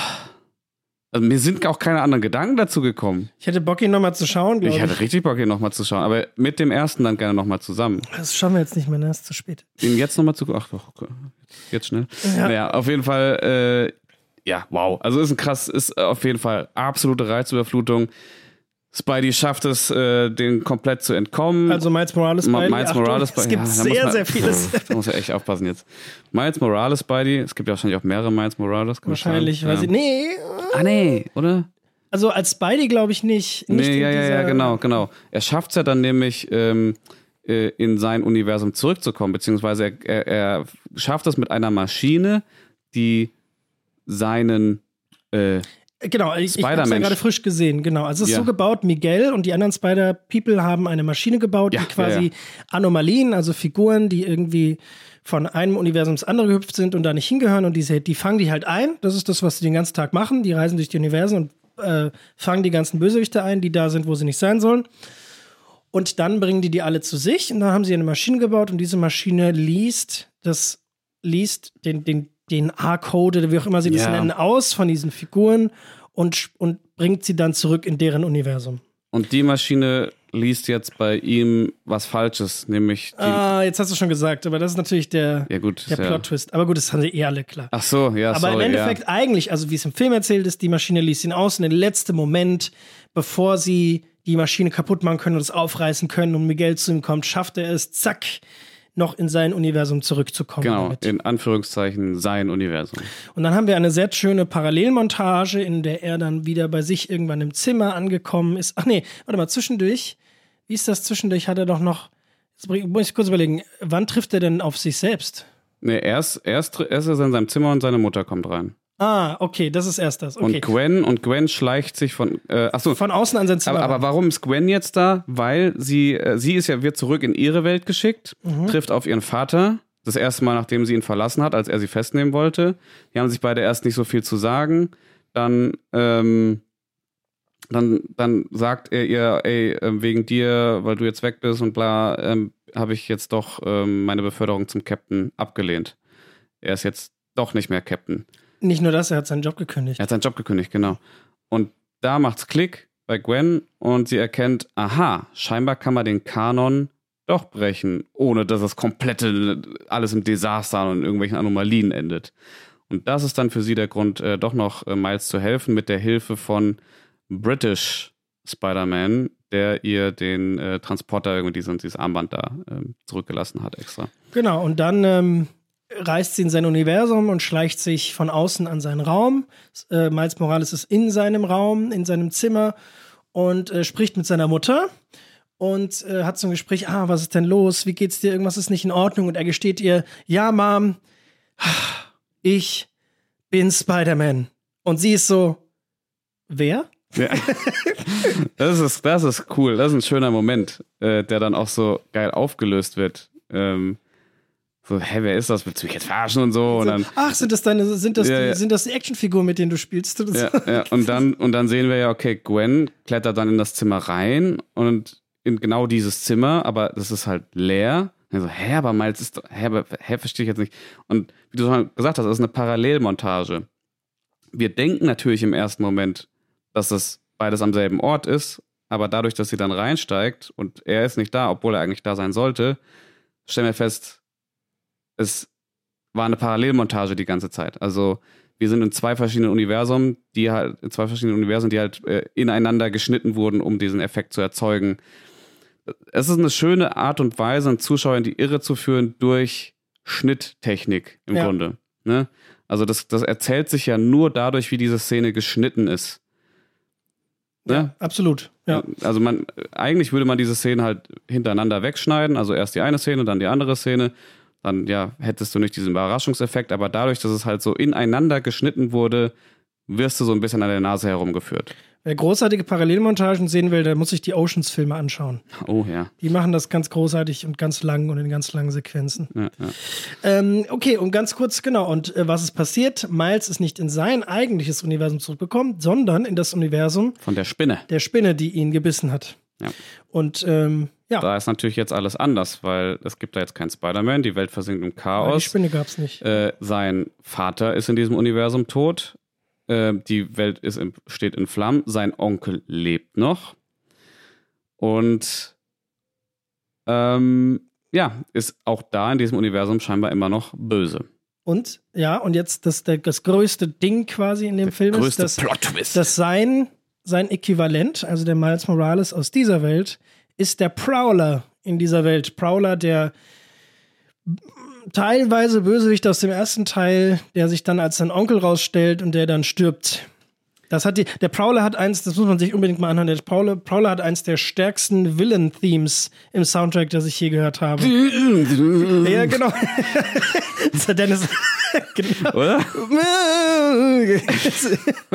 Wusstest du, das kann ich mal kurz als Fun-Fact, Leute, hört euch das mal an. Mhm. Hört euch mal einfach das Prowler-Theme an von Spider-Man Into the Spider-Verse 1, äh, Into the Spider-Verse. Ähm, ist mega, ist wirklich sehr gut. Hat mich, hat mich komplett aus dem, aus dem, aus dem Sitz gehauen, als ich erst mal im Kino ge geschaut habe, äh, gesehen habe, gehört habe. Und das ist ein Elefantengeheul verändert. Echt? Ja, das ist ein Ge Elefanten, wie nennt man das? Getröt. Törö. ein Elefantengeschrei, ähm, halt ähm, mit so ähm, mit Effekten verändert, mit so einem Distortion drauf und so. Aber das ist das eigentlich. Witzig. Deswegen klingt es auch so krass. Das klingt ja so richtig so, was passiert hier gerade? Ja, ja, ja. Ja. Okay, witzig. Okay, krass. Ja, cool. Ähm, wusstest du, dass äh, ich springe jetzt einfach mal weiter, sorry. Ich fand es einen coolen Fact trotzdem. Vielen Dank dafür. okay, Äh, danke, ich gerne, mache ich gerne. Danke, danke. Fun Ähm, Facts mit Leo. Heute bei Fun Facts mit Leo. Wusstest du, dass der Prowler auch in Spider-Man Homecoming, also in der Marvel-Inkarnation äh, mit ähm, Tom Holland Ja. mitgespielt hat? Was? Eine ganz, ganz, ganz kleine kurze Rolle, Nee. gespielt von Donald Glover. Echt? Hä? Und der reprised seine Rolle ja hier in diesem Film. Ah, echt? Ja. Nee, das ist mir nicht aufgefallen. Ja, Wo ist der denn in aber, Homecoming? äh, es gibt da nur diese ganz kleine Szene relativ am Anfang, glaube ich. Äh, danach, da, da, da klebt Spidey ihn einfach nur an, an seinem Kofferraum irgendwie fest. Ah, krass. Und das soll der Prowler Das soll der Prowler, sein, Prowler, ja. genau. Und der spielt ja, und Donald Glover, alias der Prowler, spielt ja jetzt auch hier in äh, Cross the Spider-Verse, hat er einen kleinen Auftritt, Und Cameo, ja. ein Cameo, als, als echte Figur, als echter Mensch in dieser Comicwelt. Wird zweimal, glaube ich, gemacht in dem Ja. Film. Auch immer witzig. Fand ich super witzig. Und das Beste fand ich aber das, Le das Lego-Universum. Sie gehen kurz ins Lego-Universum. Das Lego-Universum, ich konnte nicht mehr. Und das wurde ja tatsächlich anders als der Lego-Movie, wurde das hier ja ähm, echt gebaut. Also es war Ah. echt äh, mit echten Figuren animiert. Und ähm, pass auf, das Ding ist, also zwei, zwei Fun Facts jetzt an dieser Stelle. Jetzt kommt Fun Facts mit Dennis. Ähm, einmal Phil Lord und äh, Chris Miller, die ja hier äh, für, das, für, die, für das Drehbuch äh, verantwortlich sind, haben auch The Lego Movie geschrieben Ach, echt? und äh, den Ah, ersten. Teil sogar auch inszeniert. Mhm. Die haben auch den zweiten Teil geschrieben. Und ähm, die haben, jetzt pass auf, die haben vom, im, im Internet bei YouTube, haben die einen Fan-Made Trailer gesehen, wo quasi jemand, ein, äh, ein 14-jähriger Junge, oder damals war er vielleicht 13, keine Ahnung, den Trailer vom ersten Teil, vom ersten Spider-Man mit Lego-Figuren nachgespielt hat. Von Spider-Man 1, Von- wirklich? Nee, nee, nee, jetzt hier von Into the Spider-Verse. Ah. Ja. Hat er quasi mit Lego-Figuren nachgestellt. Okay. Und das haben äh, Phil Lord und Chris Miller gesehen, fanden das so cool und haben den für diesen Film hier engagiert, um diese Lego-Sequenz zu machen. cool. Diese Lego-Sequenz, in diesem Film siehst, hat ein das ist ja 14, cool. 14-jähriger Junge gemacht. Oh, das finde ich cool. Mega gut, oder? Das finde ich cool. Ich, ich, ich kenne auch so einen Fun Fact. Star Trek 1, also von 2010, J.J. Abrams. Wechseln wir jetzt einfach Filme, um ja, Fun Facts rauszuhauen. Aber J.J. Abrams, ja, weil J.J. Abrams hat einfach auf YouTube so eine coole ähm, Star Trek-Animation, Intro-Animation gesehen Ja. äh, von irgendeinem YouTuber, der, der so After Effects Intros baut und hat sich gedacht, das sieht gut aus, das will ich für meinen Star Trek Reboot haben. Und äh, die, äh, die Sequenz, die du siehst, ist quasi von dem nochmal noch mal neu und besser gebaut für den Film. Einfach äh, tatsächlich, also diese Öffnungssequenz kurz zum Hauptthema von Star Trek ähm, 1 von 2010, Achtung, mit Chris Pine als äh, Kirk, ähm, ist tatsächlich von dem, der war auch irgendwie 14 oder sowas. Krass. Cool, ne? Du, du wolltest noch einen Funfact raushauen. Michael Bay. Ja, okay. Ja, Nee, eig- eig- eigentlich Unsinn. Was Der hat- der hat auch so, der hat, der hat auch hier für seinen, für seinen Film äh, hier mit dem Krankenwagen Verfolgungsjagd gedöns. Da hat er ja auch äh, einen Typen organisiert, der halt die Drohne, die Action-Drohne dann geflogen ist für den gesamten Film. Ja. Den er halt auch irgendwie entdeckt hat durch YouTube oder so, weil der da halt crazy, crazy Drohnen-Videos irgendwie hochgeladen hat. Und hat er gesagt, krass, der macht krasse Sachen, der macht jetzt die krassen Sachen für meinen Film. nice, Und der ist halt auch so 20 oder so, keine Ahnung. nice. Ja. Okay, ähm, Zurück zu Spider-Verse. Back to Across the Spider-Verse, yes. Äh, wir, wir kommen zum Ende, ne? Also, ähm, Du hast noch einen zweiten Funfact, sorry, wenn ich dich nee, nee, nee, kurz- die hatte ich beide genannt. Ah, das waren beide. Ja, ja. Okay. Ähm, und ja, der Film ist zu Ende. Also äh, Gwen, also beziehungsweise Miles wird gefangen genommen von seinem anderen Ich, alias Prowler und seinem Onkel. Und Gwen beschließt, hat jetzt beschlossen, Miles zu suchen und ihm zu helfen. Gwen macht einen Oceans Move. Und Gwen macht einen Oceans Move. sagt, I'm gonna bring the team back together, man. Yes. Und, bringt das Team aus dem ersten Teil jetzt wieder zusammen. genau das Team aus dem ersten Teil und die paar neuen Spideys aus diesem Teil. Und damit geht's dann in den dritten. Es wird fett eingeblendet. Äh, Fortsetzung folgt. Fortsetzung folgt. Und das Kino rastet aus und äh, kann nicht mehr. Ja. Dann ist der Film vorbei. Und dann stand aber nochmal irgendwann Miles Morales will return. Ja, ja, Ich ja. dachte, ja, ja, ach so, ja, nee, also ja. Das ist jetzt. Was sagtet ihr schon? Das, das, eben, da habe ich auch gedacht, hä, das ist doch eigentlich so ein Move, das machen halt die Marvel-Filme immer. Ne, die Marvel-Filme hauen ja am Ende immer nochmal raus. Wer ist das nicht ein Marvel-Film? Nee, ist ein Sony-Film. Ähm, aber es, es ist ja jetzt auch da, auch da ist jetzt wieder die Frage, ist dieser Film, gehört der jetzt zum Kanon der Marvel-Filme? Weil Marvel und Sony, also Sony gehören ja die Rechte an Spider-Man. Sony hat die sich nur geteilt mit Marvel, um Für eben die Homecoming-Sache. für die Home und für die Tom Holland Filme eben zu machen. Und deswegen gehört jetzt alles andere, was zum Spider-Man-Universum gehört, erstmal nicht zum Marvel-Universum. Ja, obwohl, da sie jetzt da Donald Glover rübergezogen haben. Genau, sie haben Donald Glover rübergezogen und als es, äh, es gibt ja diese schöne, diese schöne Sequenz, das ist auch so toll. Ähm, kommt, warte, ich, ich kündige mal gerade an, Achtung, Nachklapp. Klapp. ähm, Brauchen wir noch einen besseren Ton für. ich fand Klapp. das, schon, fand das schon sehr Ja, authentisch. okay. Nee, finde ich gut. So klingt eine Filmklappe. Ja. Ähm, es gab ja diese schöne Sequenz, wo äh, Miguel Miles erklären will, was es mit dem Multiversum auf sich hat. Und dann sagt er seiner KI, sagt er so, mach mal das Ding. Dann sagt die, hä, welches Ding? Ja, das Ding, womit man halt so alles erklären kann irgendwie. Mhm. Das ist so, ja, dieses Ding haben jetzt nämlich schon sehr, sehr viele Filme gemacht, die versuchen, das Multiversum zu, zu erklären. Ähm, Dieser Baum. ja, dieser, dieser, dieser, genau dieser Baum, dieser Strang, der sich Ja, dann ganz ja, viele verschiedene trennt. Und die und viele, ach, Loki hat das ja auch gemacht, die Serie, das irgendwie nicht so clever Ja, gelöst. die ganzen, das ist das Ding jetzt von Marvel, so machen sie das quasi, Ja, ja, um das genau. irgendwie zu visualisieren. Ja, aber ist ja Bei auch, Rick ist ja auch Morty logisch. ist das auch so. ja, natürlich. Aber ne, es ist halt das Ding. So, und äh, da wird ja dann eben gezeigt, wie in ganz vielen verschiedenen Universen auf verschiedene Arten und Weisen verschiedene Ben Parkers, also Onkel Bens, äh, sterben und so gibt's ja dann ganz viele so Sequenzen.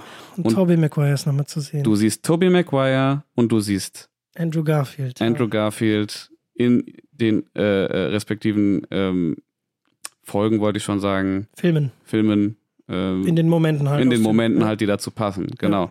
Das heißt, eigentlich gehören die doch dann jetzt zum Kanon. Ja, das gehört alles dazu. Ja, aber in einem, es gibt noch, also in einem offiziellen Statement dazu heißt es immer noch, nein, es äh, ist immer noch kein Marvel Cinematic Universe.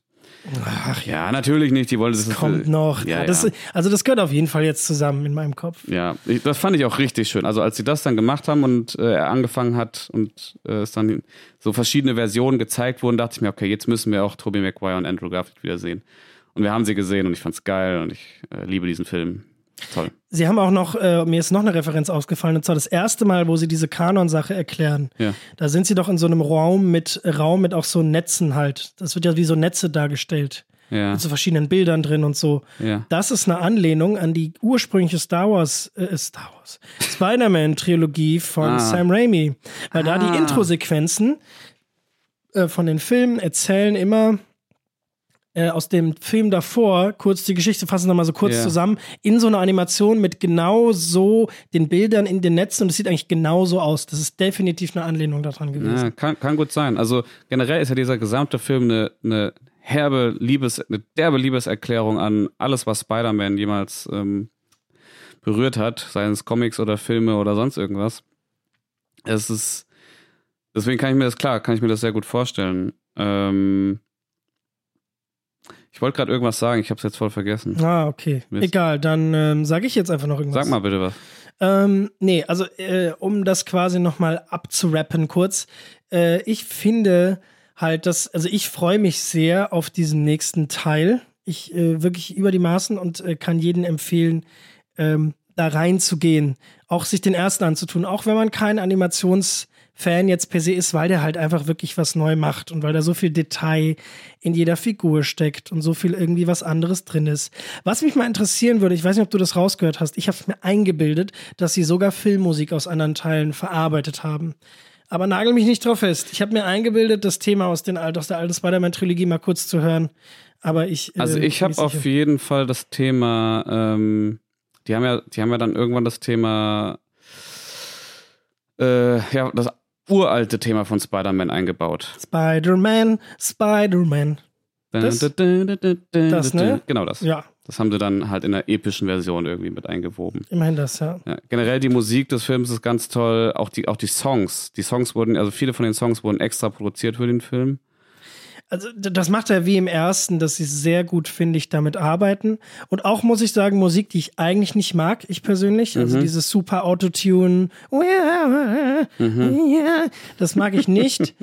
Aber ähm, hier der What's Up Danger heißt der, glaube ich, aus dem ersten Teil ähm, dieser Song. Der passt einfach super da rein und im zweiten haben sie das halt genauso gemacht und genauso übernommen und das ist genauso gut.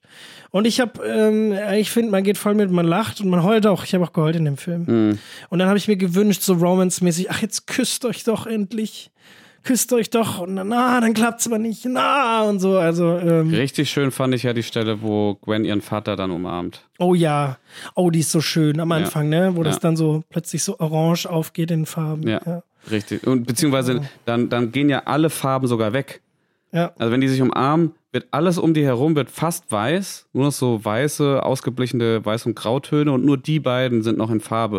Und das heißt, dein ganzer, das habe ich letzt, habe ich das nochmal irgendwo, hab ich das gehört, hat das irgendjemand erzählt, ähm, dass gerade bei Schwarz-Weiß-Filmen es halt ähm, oft so ist, wenn du eine Szene hast, also wenn du jetzt ein Bild hast, ähm, mit du und ich sitzen da drinnen und äh, wir gucken uns ganz romantisch in die Augen und das Bild ist bunt.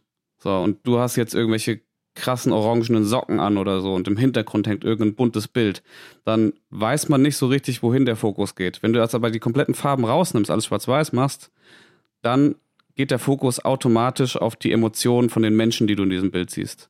Ah. Und mhm. äh, so ähnlich würde ich jetzt sagen, ist es hier auch. Gut, ich meine, es ist ja generell beim Bild komponieren wichtig, dass du, dass die Eyelines, ja, ja. nicht Eyelines, also dass die. Dass der Blick so. Ja, ich habe, jetzt fällt mir das Wort natürlich nicht ein, aber egal, auf jeden Fall, dass, dass die, die Blicklenkung funktioniert, die Blickrichtung, also dass du das Bild so baust, dass, dass der Blick dahin geht, wohin soll. Ja. Durch Linien, durch natürlich heller und dunkler ist auch ein ganz wichtiger Punkt da drin. Ähm, weil man kann Bilder eben nicht, wenn man Bilder irgendwie schlecht baut, dann guckt man halt nicht dahin, wo man eigentlich hingucken sollte. So. Ja. Ähm, Gerade bei größeren Bildern, bei Totalen oder so. Ach, es gibt auch in dem Film einfach so schön. Ich finde, du kannst permanent anhalten, das nennt sich im Wallpaper-Modus. Du Mhm. kannst permanent anhalten und kannst es eigentlich so zu einem Screenshot machen und irgendwie in den Hintergrund packen. Es gibt auch diese, diese, diese Sequenz, die wir vorhin erwähnt hatten, wo sie falsch rum sitzen und dann der Ja. Horizont auch falsch rum ist. Da wird dann am Ende so rausgekattet in so eine super totale, also ein ganz weites, großes Bild, wo sie nur noch so klein sind, wo sie dann so recht, rechts oben äh, noch drin sind. Und ich habe tatsächlich auch im Kino, war ich so kurz, ah, ist schön, wo sind wir jetzt? Und da ist mir dann aufgefallen, ah, da rechts sind die noch und so. Das ist ein schönes, ähm, es ist einfach allgemein ein schönes Cinematografie. Ich weiß gar nicht, ob man das so nennen kann. Ja, also es, es ist halt, klar, es, es, ist, es ist halt, es haben sehr, sehr viele ähm, Animatoren an diesem, AnimatorInnen an diesem Film mitgearbeitet, die, die das überhaupt erst möglich gemacht haben, dass es, dass es so diese, diese, diese comichafte Vielfalt gibt. Es ach, ich weiß nicht, also es ist für einen Animationsfilm, hat dieser Film die größte Crew, ja, die größte Crew, die ein Animationsfilm jemals hatte. Echt? Über 1000 Leute haben Wow. mitgemacht. Ich weiß nicht, wie viele davon AnimatorInnen gewesen sind. Ähm, ich habe letztes Mal so einen Vergleich gesehen. Der erste oder der, ich glaube, der letzte äh, Into the Spider-Verse hatte so um die 140, 150 AnimatorInnen, was schon ziemlich viel ist. Mhm. Im Vergleich dazu, der erste Toy Story hatte 20. so, und jetzt sind wir halt bei einer Crew von über 1000 Leuten irgendwie. Also ich weiß nicht, wie gesagt, wie viele davon jetzt mit animiert haben, aber ein ganzer Haufen. Aber hast du, hast du den ersten Toy Story noch mal geschaut? Ja, ja. Guck dir den mal an. Ja, ja. Also, das war ja, für alle, die es nicht wissen, Toy Story ist der erste abendfüllende Animationsfilm, den es jemals gab. 3D-Anim 3D 3D-Animationsfilm meine ich natürlich, genau. Äh, von 1995. Ähm, und ja, was soll, man kann sagen, das sieht man jetzt schon. Also, Ist nicht so gut gealtert. ja, das, also, das ist natürlich ein guter Film, muss man dazu sagen. Es ist tatsächlich auch ein guter Film gewesen, einfach. Aber ähm, man sieht ihm schon an, ja, okay, es ist jetzt alles sehr, sehr wenig Struktur äh, von den Oberflächen und das, es sieht alles schon sehr plan aus und es ist einfach alles hell. Wir haben nicht so wirklich komplizierte Schatten oder sowas. Der Hund sieht furchtbar aus. Der hat, also der Die- hat gar keine Haare. Ja, genau. Das und die Augen sind so komisch große Ja, ja. Ovale einfach. Ja. Also das, das ist schon so. Ja. Ja, aber nichtsdestotrotz ein toller Film. ja. Ich weiß gar nicht, ob dann damals mal für, ob das für Menschen damals ein Fest für die Augen war. Oder ob das eher so, ah, ich kann jetzt appreciaten, was das ist. Ich, na, obwohl überleg mal, guck mal, guckt mal jetzt den ersten Avatar nochmal. Das ist auch Mhm. nicht so gut gealtert. Da sagst du jetzt auch so, hm, so beeindruckend ist das gar nicht mehr. Ich weiß gar nicht, vielleicht ist das auch. Ja, die Sehgewohnheiten verändern sich halt mit. Ne, die wachsen irgendwie mit. Du bist, du wirst die dann, Ansprüche bist, wachsen, ja. Ja, wenn du immer mehr solcher Dinger siehst, wobei ich meine die Ansprüche, ne, also die ganzen, ah, ne, ich will jetzt nicht, ich will jetzt nicht über andere Filme auf einmal haten. Ähm, Ja, Okay. es verändert sich einfach. Aber du weißt, dass so. du hier haten darfst, ne? Du bist niemandem was schuldig, oder? Ja, ja, schon, aber ich habe jetzt keine Lust, ich will lieber glücklich, glücklich bleiben.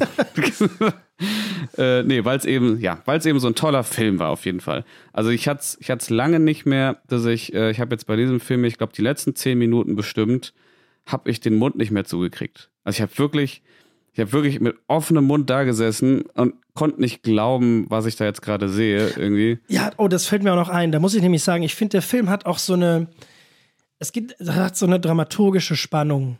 Also der kriegt es ja hin, auch gerade so die letzten 20 Minuten, halbe Stunde, dass du so eine konstante, Ja, so eine, so eine Grundspannung hast, auch in Szenen, wo du das Gefühl hast, okay, jetzt eigentlich sind wir angekommen, aber irgendwas stimmt nicht und das ist so sehr schön musikalisch und auch generell gemacht, dass ich die, ich war, ich war ein bisschen gestresst die ganze Zeit. ja, ja, genau. Weil es irgendwie Deswegen habe ich den Mund wahrscheinlich auch nicht Ja, zugekriegt. irgendwas stimmt hier nicht. Irgendwas ist nicht cool und so. Und das, das ist cool. Das ist, das ist echt schön.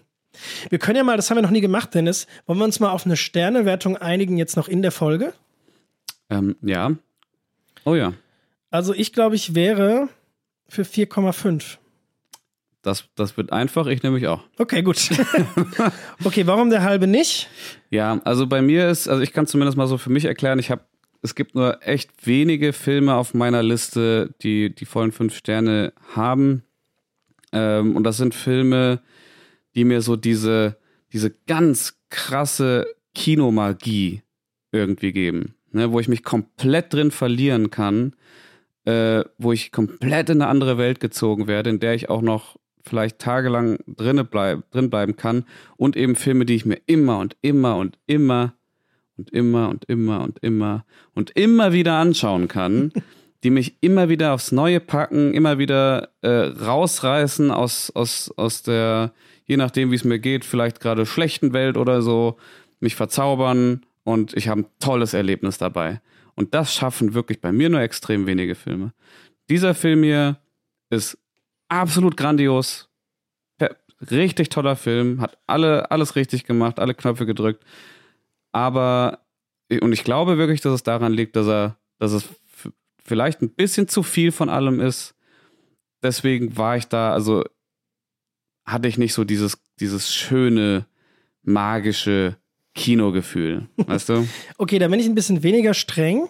Also ich vergebe auch, glaube ich, häufiger fünf Sterne als du. Ja. Weil ich eher so ein bisschen dieses, ja, wenn man es runter runterbricht, wären wahrscheinlich nur ganz wenige, wirklich fünf sind es eh, aber ich vergebe es, glaube ich, ein bisschen häufiger. Aber ähm, für mich sind es zwei Punkte. Auch dieses, der Film ist einfach sehr voll mit allem und halt auch so voll, voll dass du es gar nicht mitkriegst alles. Und deswegen sind manche Dinge, dass du halt andersrum. Herr der Ringe ist auch voll mit allem, aber es stört dich beim Gucken nicht. Also auch wenn die da irgendwas labern und du verstehst es nicht, ist es trotzdem irgendwie so schnell oder so gemacht, dass du nicht dich aktiv fragen musst, ah, was erzählt er denn jetzt da? Und weil du das so aufnimmst, als okay, das ist einfach Teil davon. Und da jetzt bei Spider-Man gab es ja ein paar Momente, das haben wir auch am Anfang einmal erwähnt, wo ich das Gefühl hatte, wow, okay, krass, das habe ich jetzt einfach nicht mitgecheckt. Und dann, okay, weiter geht's. Und darüber hätte ich in anderen Filmen, die das vielleicht noch Mühe besser machen, ähm, nicht vielleicht nicht nachgedacht. Und das Zweite ist, dass ich finde, dass er halt, ähm, wie ja schon erwähnt, der Midpoint von der großen Geschichte passiert erst am Ende von diesem Teil. Nämlich, tada, er ist jetzt im falschen Universum und tada, das heißt für unsere Freunde, seine Freunde, die haben keine Ahnung, wo er ist. Das heißt, die müssen ihn jetzt im Multiversum finden. Das ist das große Ding und das große Problem. Ähm, und äh, da, du merkst halt, finde ich, dass der Film eher ein anderthalb Akter irgendwie ist. Also du ja, hast nicht dieses runde Erlebnis und das haben sie zum Beispiel jetzt auch bei Herr der Ringe jeweils irgendwie besser hingekriegt in meinem, nach meinem Gefühl. Das stimmt. Das ist ein guter Punkt. Das, den würde ich sogar bei mir dann auch noch mit dazu nehmen. Es fällt natürlich schwer, diesen Film als eigenständigen Film jetzt zu bewerten, weil du einfach merkst und weil du auch weißt, ich habe gerade eigentlich nur einen halben Film gesehen. Ja. Ich habe gerade noch nicht das Ende gesehen. Ich weiß noch nicht, wie das Ganze aufgelöst wird. Wir sind gerade voll im Midpoint ähm, und haben da einfach aufgehört zu gucken jetzt quasi. Ja, deswegen, klar, deswegen ist es vielleicht ein bisschen schwer, wenn, wenn jetzt zum Beispiel der dritte Teil so dermaßen überzeugt.